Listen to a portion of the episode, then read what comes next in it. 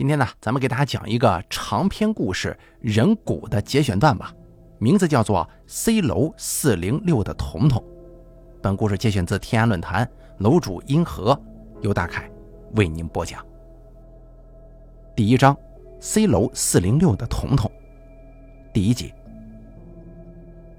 人活着有好有坏，有富有穷，但死了都一样，我们都躺在一个小盒子里。所以，如果说真的要选出一个大公无私的人物，我推荐死神。我跟死神第一次亲密接触是在我十二岁的时候，那是春节前的一个晚上，我在乡下边包鸡蛋边跟爷爷一起烤火，爷爷就在我旁边坐着，头一点一点的昏昏欲睡。忽然之间，我感到一种说不清道不明的情感，或者是磁场，或者是电流，反正不知道是什么。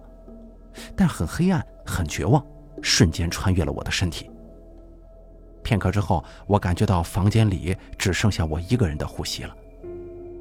我试图把爷爷闭上的眼睛睁开，我去摸他的脸，用手帮他暖和，但他的身体就像要熄灭的火堆一样，渐渐变冷了。他死了。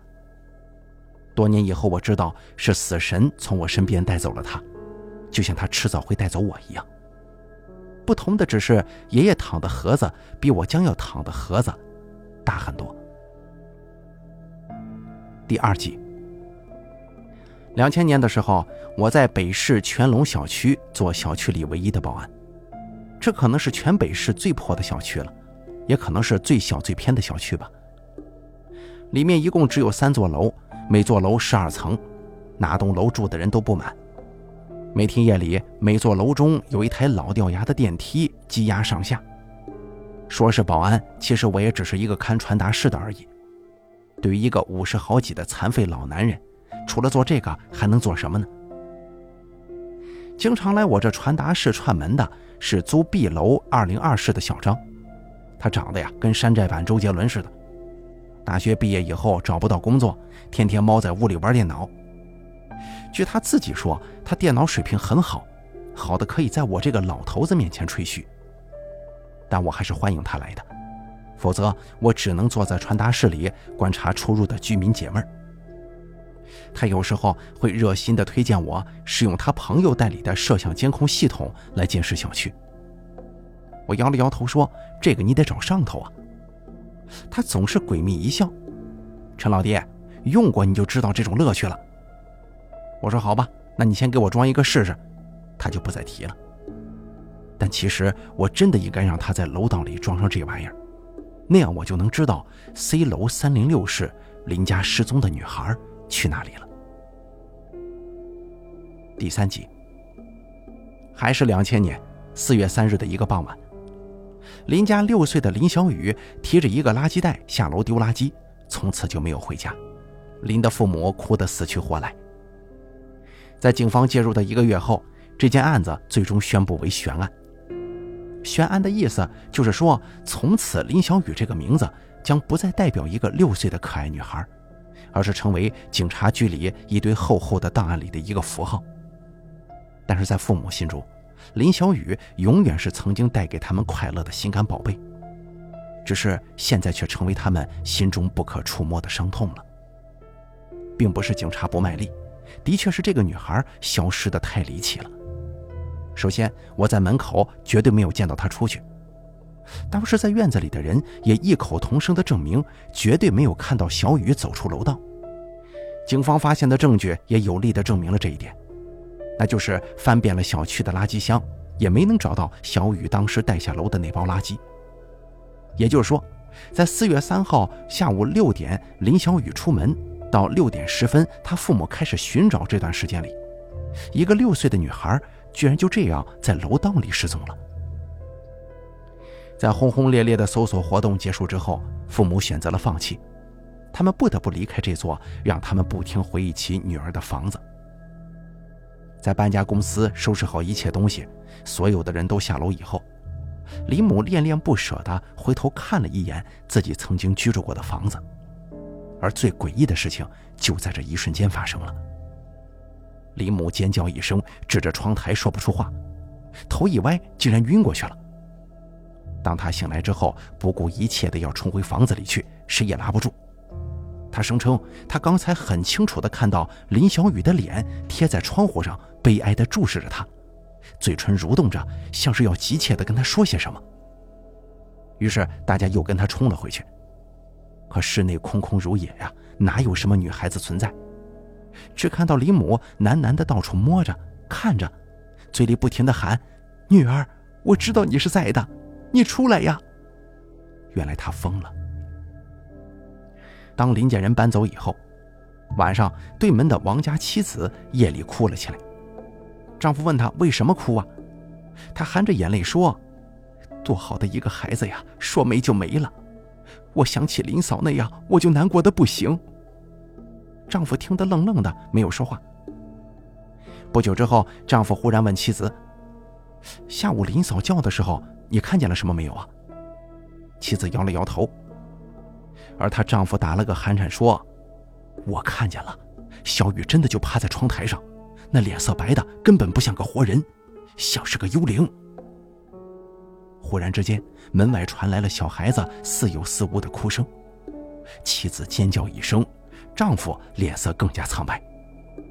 夫妻二人这一夜啊，就是在这样的恐惧当中度过的。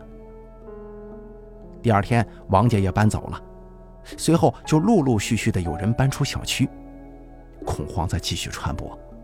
再然后，附近几座楼房的住户也纷纷逃离了。他们走的时候，都悄悄告诉了我他们搬走的原因。每一座楼里，大家都看到了不干净的东西。往日里就冷清的小区，现在越发凄冷了。渐渐的，院子里开始长起草了。草长多了，躲在草里的流浪动物也多了。夜里头总有黑影在小区里拱来拱去。剩下的居民们已经是个位数了。他们跟我一样，不是不想走，而是没地方可去。北市是个大城市，但能让我们立足的，只有身下这几十个平方。第四集，林小雨的失踪使我特别注意院里剩下的小孩的行踪，其中一个是十三岁上六年级的彤彤，她跟林小雨是一座楼上的。这个女孩很懂事很讲礼貌，跟她那个离异的妈迥然不同。那个女人身材矮胖，脾气暴躁，天天拉着一张苦瓜脸，丑的就连上帝看见她也得止不住哭泣呀。我常常听见夜深的时候，她开始打孩子，边打边骂，大概意思是孩子怎么不听话，怎么跟抛弃她的丈夫是一个德行的。然后她哭，孩子也哭，叫得楼上楼下都睡不好。我那个时候站在她家门外，几次想推门进去，但想想都忍住了。人家一座楼里的都不劝，我去说干什么呀？对不对？我能做的就是每次彤彤放学的时候，都喊他进来，给他几块糖。他会很礼貌地说：“谢谢爷爷”，就高兴地拿着糖走了。可是很久以后，我在一次清洁当中发现了他扔在垃圾堆里的糖，都是我送的，一块也没吃。我那个时候才知道这孩子不简单呢，但那已经是在事情发生的很久以后了。孩子并不总像是我们想象的那么单纯。第五集，这天下午，我又拿了几颗糖给彤彤，然后想用针缝不小心撕裂的袖子。五十八岁了，眼睛毕竟有点老花，就想让彤彤帮我穿一下线。可我没想到的是，当我拿针走向彤彤的时候，他的脸忽然变得发青，睁圆了眼睛看我一步步的走近，猛然怪叫起来。我没缓过神来，把手里的针又递上前一点。不成想，他一把抢过针，死死的朝我眼睛插来。我连忙闪开，好在没扎到眼睛啊，扎在了右脸颊上，痛得我直叫唤，连忙后退几步。彤彤尖叫着追了过来，拿针没头没脑的在我腿上狠扎。我立刻把他推倒在地，但他飞快地爬起来，拿针又对我扎来。我抱起传达室床上的被子，才把他跟我隔离开来。这一切发生的太快了。我目瞪口呆地看着彤彤，咬牙切齿地瞪着我，还在拼命地往前冲。一抬头，正好看到彤彤妈妈鼓着一双金鱼般的眼睛站在门口，盯着传达室发生的事情。我连忙大喊：“童嫂，童嫂，快看看你家彤彤怎么了！快点拉住他呀！”童嫂又深深地看了我一眼，抢上前去扇了彤彤几个耳光。彤彤被打之后，忽然停止了举动，茫然地抬头看了看我，又看了看他妈妈，垂手低头走出了传达室。直到这个时候，我才长长松了口气，忽然觉得两条腿痛痒的不行，一下子坐在床上，再低头一看，裤管上都渗出血斑来了。我苦笑着对童嫂说：“这这算怎么回事啊？”我以为她要向我道歉呢，可没想到这个女人压低嗓门，很快对我说：“你别惹她，她是个小妖怪。”然后她就走了。我在窗户上看着母女俩隔着一前一后很大的距离往家里走去，半天没说话。从那以后，我远远的看见彤彤放学，就得赶紧把门关上。第六集。后来时间一长，我警戒心也就放松了。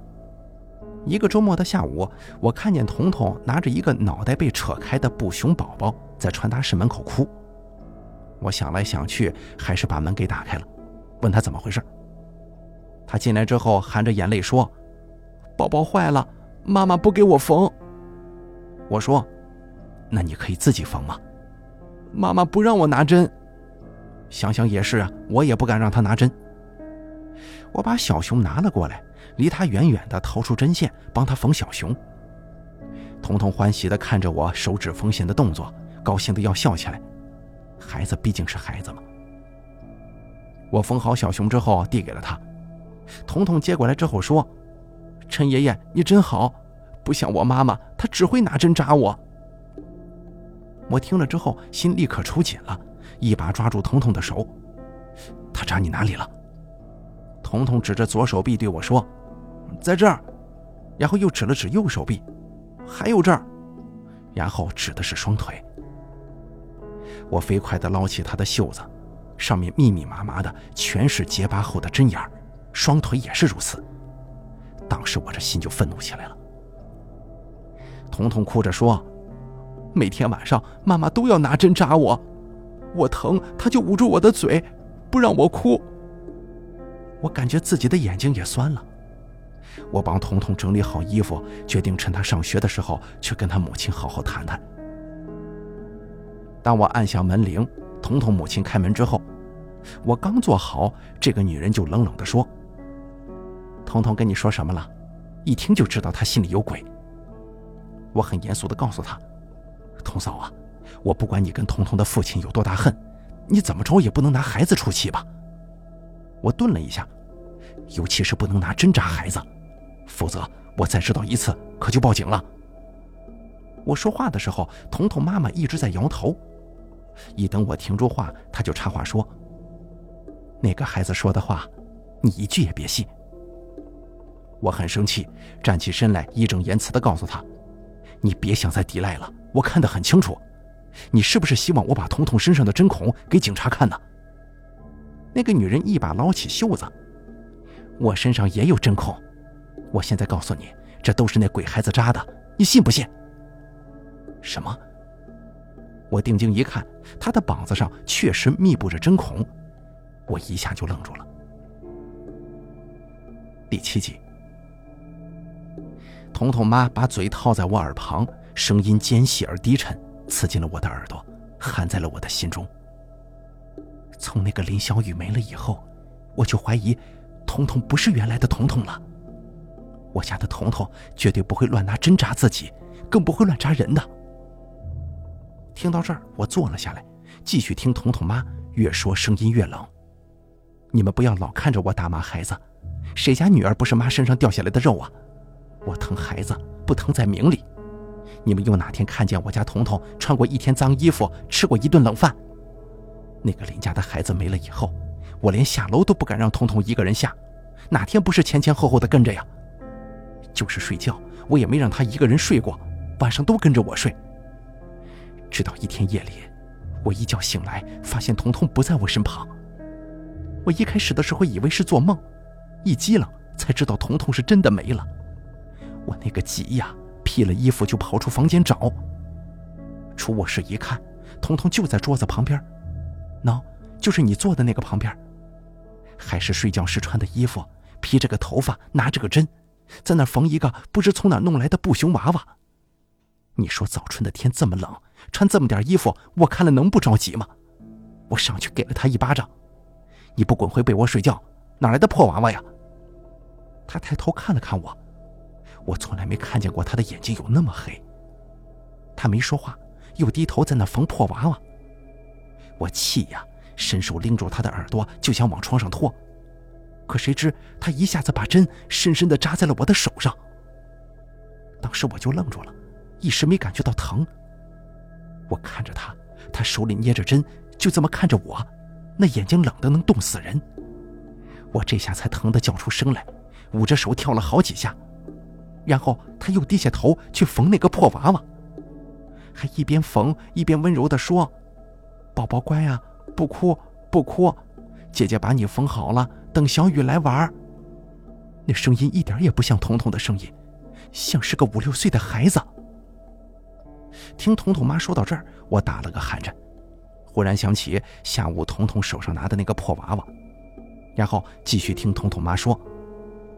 我抱着手不敢再说话了，倚在门边看她一针一针的扎在那个娃娃身上，缝了一针又缝了一针，缝过来缝过去，好容易看她咬断了针线站了起来，我还以为她就要去睡觉了，可谁知他往我身后一招手说：“小雨来玩啊，姐给你缝好了，你来呀。”我身后就是防盗门，他在对着门外什么东西招手呢？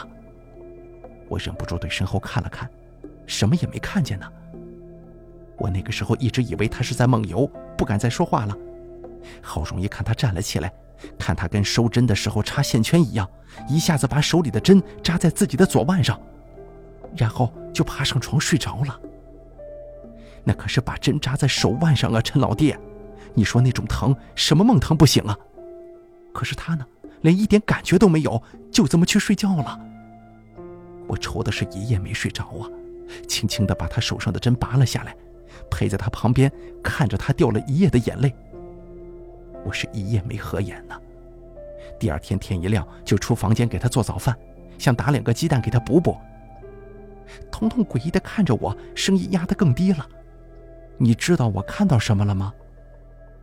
我摇了摇头。只听他声音压得更低了：“那个熊娃娃的脑袋又给拽断了。”但我一夜都看着彤彤啊，他绝对没走出房间的。第八集，我开始怀疑这个女人说话的真实性了，但她那种急切而紧张的表情，真的不是很容易能装得出来的。于是我决定继续听下去。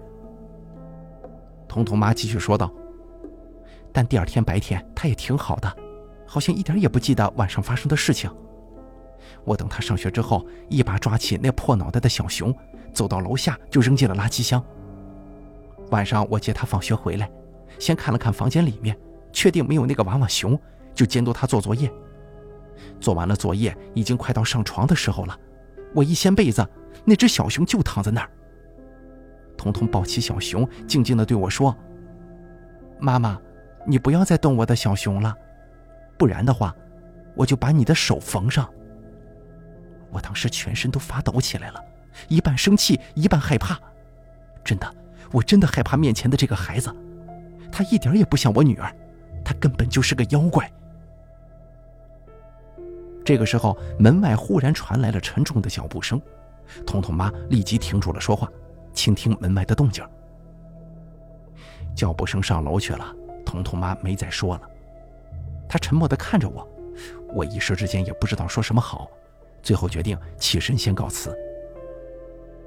彤彤妈把我送出门外的瞬间，轻声说：“我知道你不相信我的话，但我迟早会证明给你看的。”我没接话。回到传达室之后不久，彤彤就放学了。我注意到他拎在手上的小布熊脑袋又被扯了下来，斜斜的耷拉着，两个布片贴成的黑眼睛冷冷的看向我的方向。我关上了门，彤彤就这么走了过去，并没有停留。第九集，我说过，自从小区的人搬走多数以后，小区的草就开始疯长，隐藏在草里的野生动物越来越多。有一回白天的时候，我看到一只黄鼠狼窜了过去，跟在后头追了一段，没能追上。但那是白天呢，晚上我就不敢追了。它白天是黄鼠狼，晚上就可能是黄大仙儿。但我总得要巡夜呀，巡夜是工作，不工作就没工资，没工资，我的人生就到了尽头了。春天的草白天绿油油的，晚上就是黑乎乎的，比那更黑的是高一些的灌木丛，猫就在里面叫春，配合滚来滚去。猫的循环声有种特殊的凄惨味道。我巡夜要做的就是拿手电筒朝叫得最凄惨的地方晃晃，然后扔块砖头进去。这样第二天小区里的人就不会红肿着眼睛去上班。但这一次草丛里的猫叫声音怎么听也不是味儿。我扔了两块砖头进去了，它还是叫，并且越叫越大声。我终于听出来了，这次的猫叫是真正的凄惨，而且草丛里的动作越来越大了。一浪接着一浪，我用警棍分开外围的灌木，想看个究竟。一分开灌木，我就发现草丛里有一双黑黑的眼珠在月光下反着光，正一动不动地盯着我。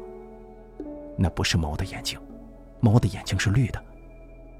我还没来得及把手电筒调准，一条黑线沿着草皮“嗤”的一声游了出去，似乎是有条巨大的蜥蜴一般的东西贴着地面。飞奔进了彤彤家那座楼，就这样眼珠消失了。我揉了揉自己的眼睛，不知道是不是出错觉了。没时间顾上那个，眼前几只猫疯了一样的转着圈子，脸半仰着对着月亮鬼叫，脸上的表情就跟人笑似的。听老人说，猫哭起来就跟人笑一样，但奇怪的是，我没有看到绿油油的猫眼呢。我小心地提起一只猫，用手电筒照了一下它的眼睛。猫的左眼皮有个小小的血疤，右边也有一个。原来它们的眼睛都被针刺瞎了。身前两只高大的雪松像两个黑色的巨人，在冷冷地俯视着眼前的一切。不知道我转身离开后，雪松上会不会也隐藏着一双黑色的眼睛，暗暗地盯着我。三座楼上还有三家的窗户里有亮光，一家是 B 楼二零二室小张家的，他一准又在通宵玩电脑。还有 A 楼的九零八，这家的灯亮着也很正常。这里头住着个女的，名字叫佘花花。不过就是打死我，我也不会去她家门口巡夜的。还有一家就是 C 楼四零六的彤彤家，这就很不正常了。一个女人带着一个女儿，这么晚了还亮着灯干嘛？想起白天彤彤妈说的那些话，跟刚才看到的不知道是不是幻觉的黑影，我呆呆的在草地上站了一会儿。初春的夜有些冷，我把手电筒调得更亮，向 C 楼走去。C 楼自从林小雨失踪之后，搬走的人最多了，除了电梯还能正常上下之外。楼梯间的灯早就被供电局停了。四零六的彤彤家楼层不高，我没乘电梯，沿着楼梯往上爬。毕竟有点年纪了，刚到二楼就有些喘，扶住楼梯扶手想靠一会儿，可忽然感觉左手扶着的扶手在轻轻震动。我收回左手，在裤腿上摩擦了几下，再次靠上扶手。没错，不是错觉。楼梯扶手确实在震动，虽然很轻微，但是在持续的震动。这说明楼上虽然不知道是几楼，但一定有人在楼梯间走动。我看了看手表，都已经凌晨三点了。这座楼除了彤彤一家，还有就是八零七有个男人在住，但那个男人一个月才回来几天吧，我最近都没见过他了。我抬头往上看去。黑黑的楼道就像一张长长的大嘴，冷悠悠的等着我钻进去。手里的电筒只能照亮我脚下的这层楼角，更多的黑暗中，谁知道有什么呢？那是什么人呢？在凌晨三点的时候，走在空旷黑暗的楼道里。手电筒的光芒是直的，而楼道却是蜿蜒曲上，我无法照到三楼以上。当我爬到四楼的时候，扶手就已经不再震动了。我关掉手电筒，站在彤彤家门外，将耳朵贴在门上，想听听里面的动静。当的一声，一不小心之下，手电筒碰到了防盗门。我没来由的一阵心慌意乱，转身就想下楼。毕竟这么晚了，站在人家家门口也不是一件好解释的事儿啊。刚掉头走出几步，身后吱呀一声，门开了。灯光透过打开的大门冲了出来，把我的身体印出一个长长的影子，留在了对面的墙上。没办法，被人发现了。我只好转过了身来。我看见彤彤抱着玩具熊站在门口，身后站着彤彤妈，面色苍白。母女二人就这样面无表情地看着我。我一时不知该说些什么才好，他们也不说话，大家就这么僵持着。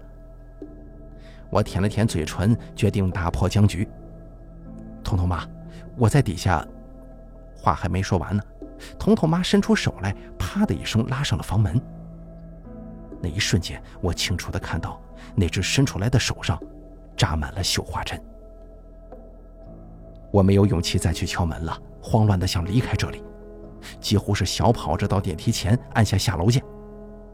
电梯上显示的是三楼，可不管我怎么按，它都停在三楼不动。我忽然明白了，电梯里有人，那个人固执地停在三楼。三楼有什么？有林小雨的家。第十一集，我已经按过两次按键了，仍旧不见电梯门开。忽然想到，现在如果我奔到三楼，正好能捉住电梯里的那个人。可是当我跑到三楼的时候，电梯打开着，里面一个人也没有。他走了，就在我下一层楼的短短时间里走了。我正要走进电梯，忽然三零六的房间一声大响，似乎是有什么东西掉在了地上。难道说电梯里的人进了三零六吗？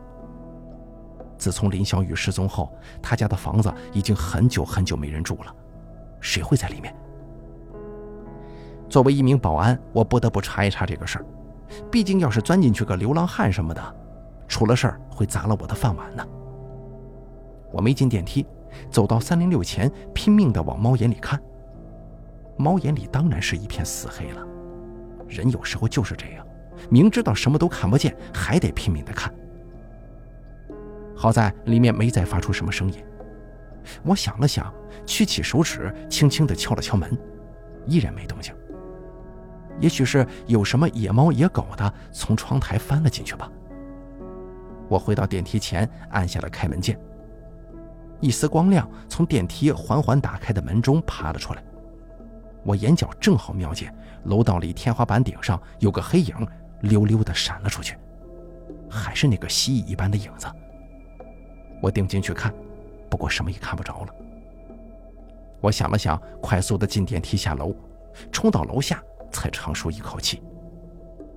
黑夜如此漫长，但终于太阳还是会出来的。早班的时候，我有些犯困，打盹中，我忽然想到，昨夜要是我趴在三零六门口往猫眼里看的时候。里面也有什么东西趴在门后往外面看，那我看到的也会是一片死黑呀。小张一早就来问我：“哎，陈老弟，听说你以前炒过股啊，赚了多少啊？”我看着他说：“要是赚了，我还在这看大门啊。”他讪讪一笑：“那你想没想过继续炒下去啊？”我嘀咕道：“不是得看小区吗？哪有时间去证券所呀？”他精神一振：“你可以买个电脑吗？哎，我帮你从我房间开根网线过来，你可以坐传达室里炒吗？”我想了想说：“哼，你小子是不是要卖电脑啊？”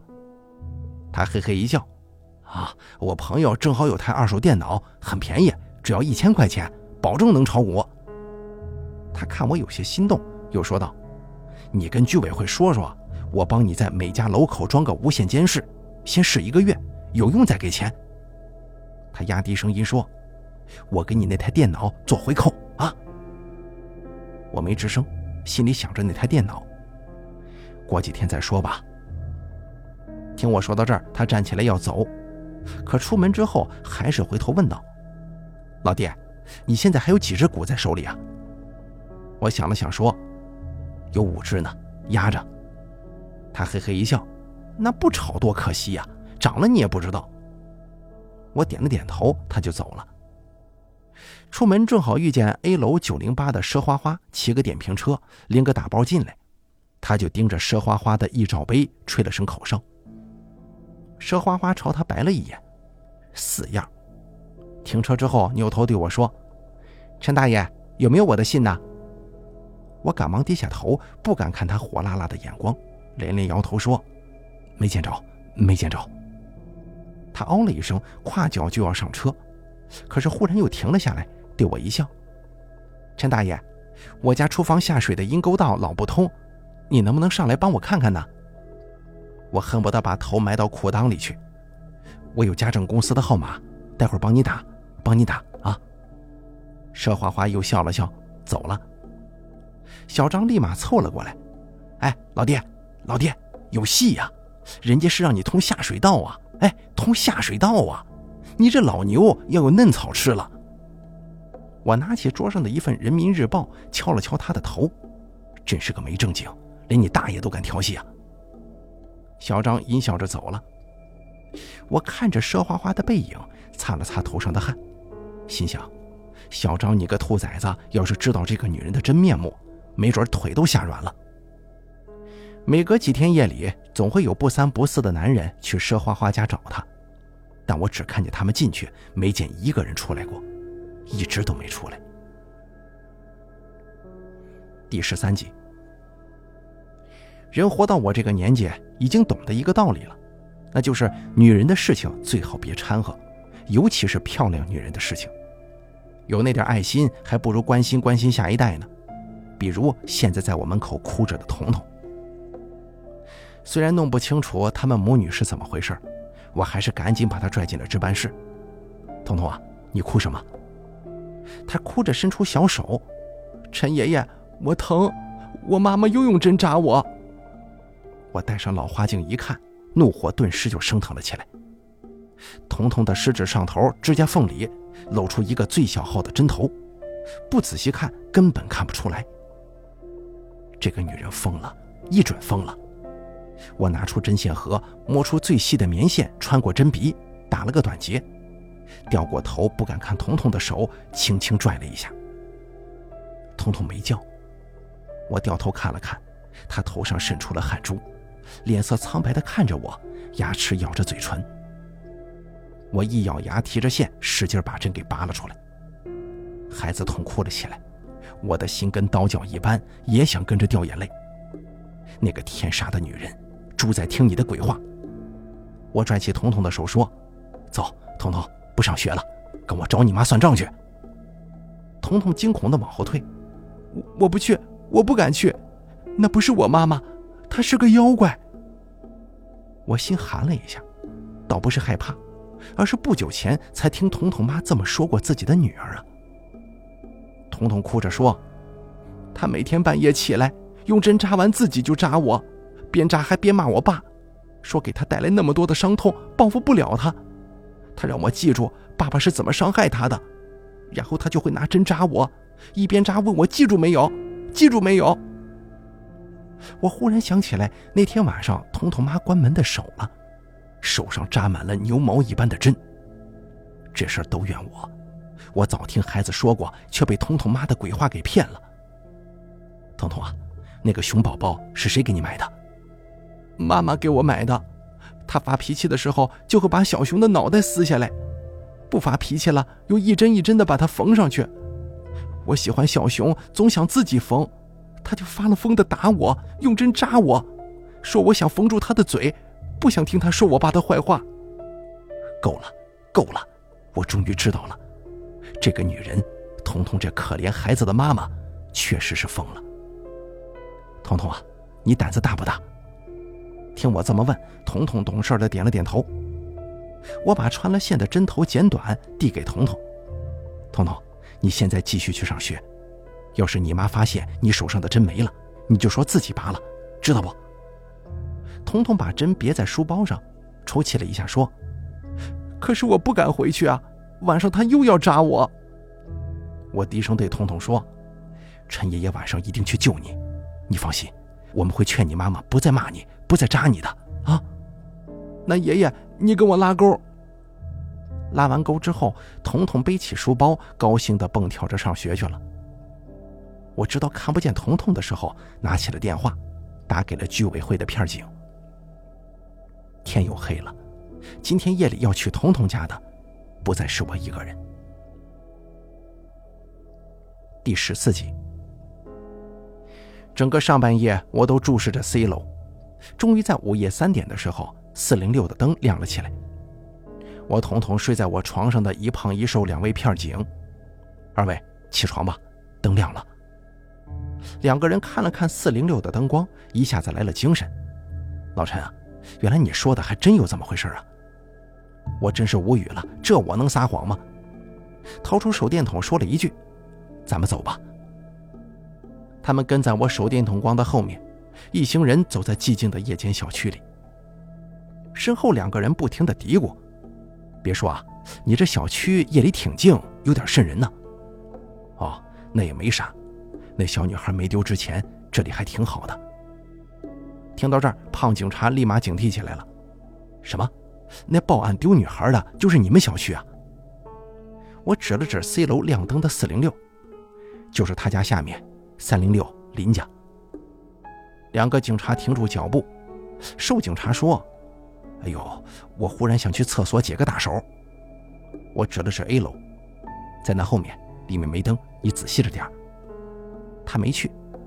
胖警察咒骂道：“鬼天气，连个月亮也没有，明天准下雨。”瘦警察接着说：“我怎么总觉得周围有人在看着我呀？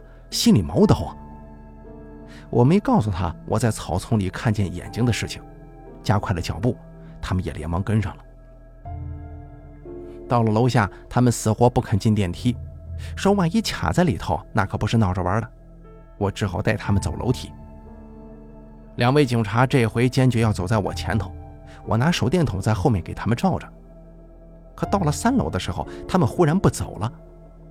胖警回头说：“呃，老陈呐，还是你在前头开路吧。说实话，我总觉得进了楼道口之后，我们后面还跟了一个人。”寿警低叫一声，我还以为就我有这感觉呢。刚才我瞄了后头一下，好像还真就看见一黑影。我叹了口气，正要走在前面去，忽然四楼传来一声尖叫，两个警察对望一眼，脸色认真起来，迅速向楼上冲。我紧紧地跟在后头。刚到四楼口，我就看见四零六的门掩着没关好，于是，一把拽住两个片警，做了个虚的表情。三个人轻手轻脚的摸过去，趴在门缝上看。深夜里，淡淡的灯光从门缝透出，三个黑影悄悄地趴着，窥视着室内的一切。彤彤妈背对着我们，坐在沙发前面的椅子上，左手死死按住不断尖叫挣扎的彤彤，声音很慈祥地说：“彤彤，勇敢点不怕。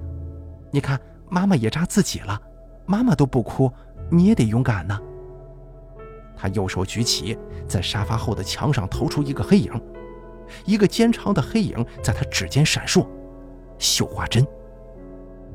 我跟两个片警对望一眼，胖警察怒吼着一脚踢开了门，冲过去拽住了彤彤妈的手腕，一耳光扇在他脸上：“你这个毒妇！”我抱住扑过来的彤彤，听他在我怀中泣不成声：“陈爷爷，妈妈又拿针扎我了。”我一边安慰彤彤，一边恶狠狠地朝彤彤妈看去。她正在胖警手里挣扎扭动，一边挣扎一边歇斯底里地放声大叫：“放开我！你们放开我！不是你们想象的那样，他身体里有毒，不扎出血不行的。”寿警忍无可忍，也给了他一巴掌。我看是你身体里有毒吧？护毒还不食子呢！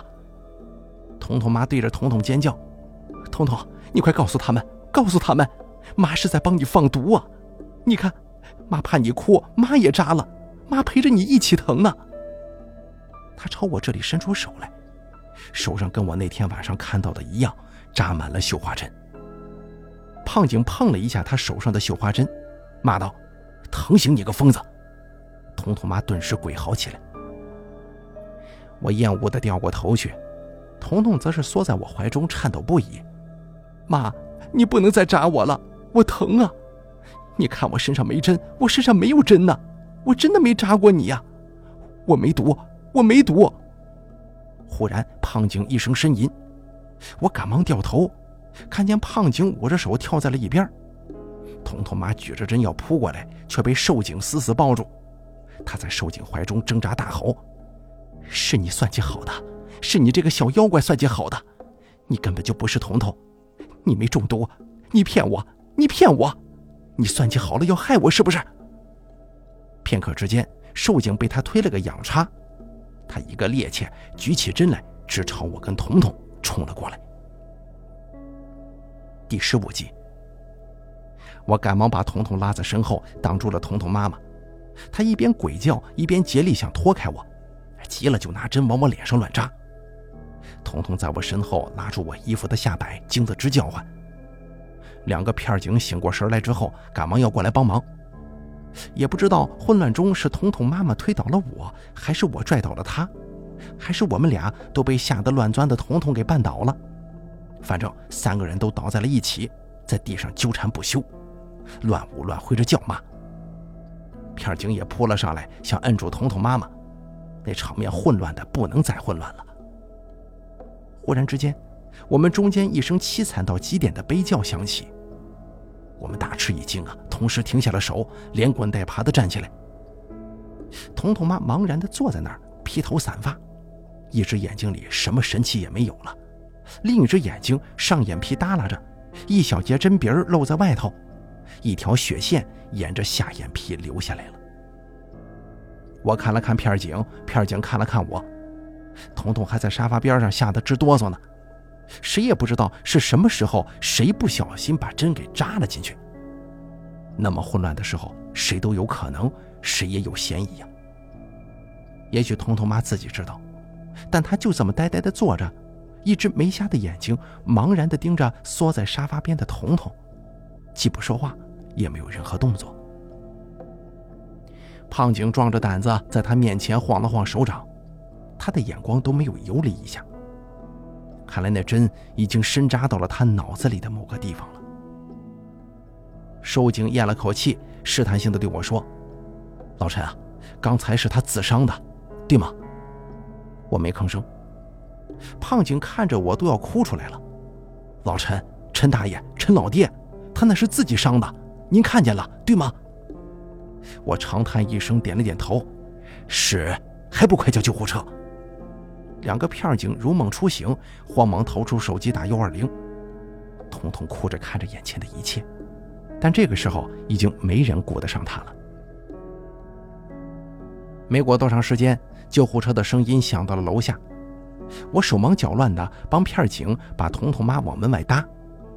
突然之间，我搭着彤彤妈的头部的时候，无意中分开了她披下来的头发，一根白色的、很短很短的线头从他头发根部闪了一下，立刻又被头发给盖住了。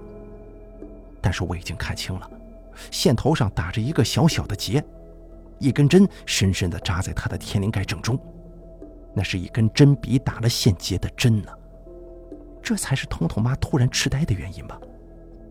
我手一松，胖警赶忙扶住了彤彤妈的头，低声对我说：“陈老弟，你要是吃不消了，就休息会儿吧。”我听着他的声音，觉得是那么那么的遥远，脑袋里好像一个一个雷闪过，扶住墙，尽量不让自己倒下。彤彤还是环在沙发旁边，抱着小熊，楚楚可怜的睁着无辜的眼睛，不断的看着我们。我的手在颤抖，我的脑海在闪动，我想起了曾经的一些对话，一些场景。我把穿了线的针线头剪短，递给彤彤，我还对他说：“彤彤啊，你现在去上学吧。要是你妈发现你手上的针没了，你就说自己拔了丢了，知道不？”彤彤把针别在书包里，抽泣了一声说：“可我不敢回去啊，晚上他又要扎我。”我们上楼的时候，四零六掩着没关好的门。彤彤缩在我怀里，颤抖不已，尖叫道：“妈，你不能再扎我了，我疼啊！你看我身上没有针，我身上真的没有针呢，我真的不会扎你呀！”彤彤妈还大声吼道：“是你这个小妖怪算计好的，你根本就不是彤彤，你没中毒，你骗我，你算计好了要害我是不是？”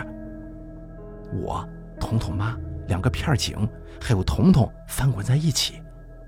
彤彤妈瞎了的眼睛，茫然的眼神。